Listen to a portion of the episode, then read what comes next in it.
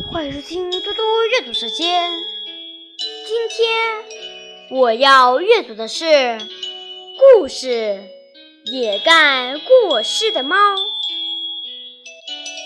有一只猫，总是把自己吹嘘的不得了，对自己的过失却百般掩饰。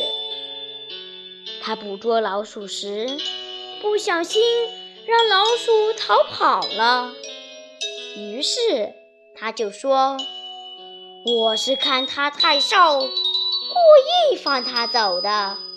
等以后养肥了再抓。”他到河边抓鱼，被鲤鱼的尾巴劈脸打了一下，他装出笑脸说。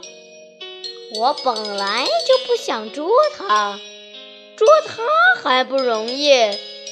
我是要利用它的尾巴来洗脸。后来，它掉进河里，伙伴们打算救它。他说：“你们以为我遇到危险了吗？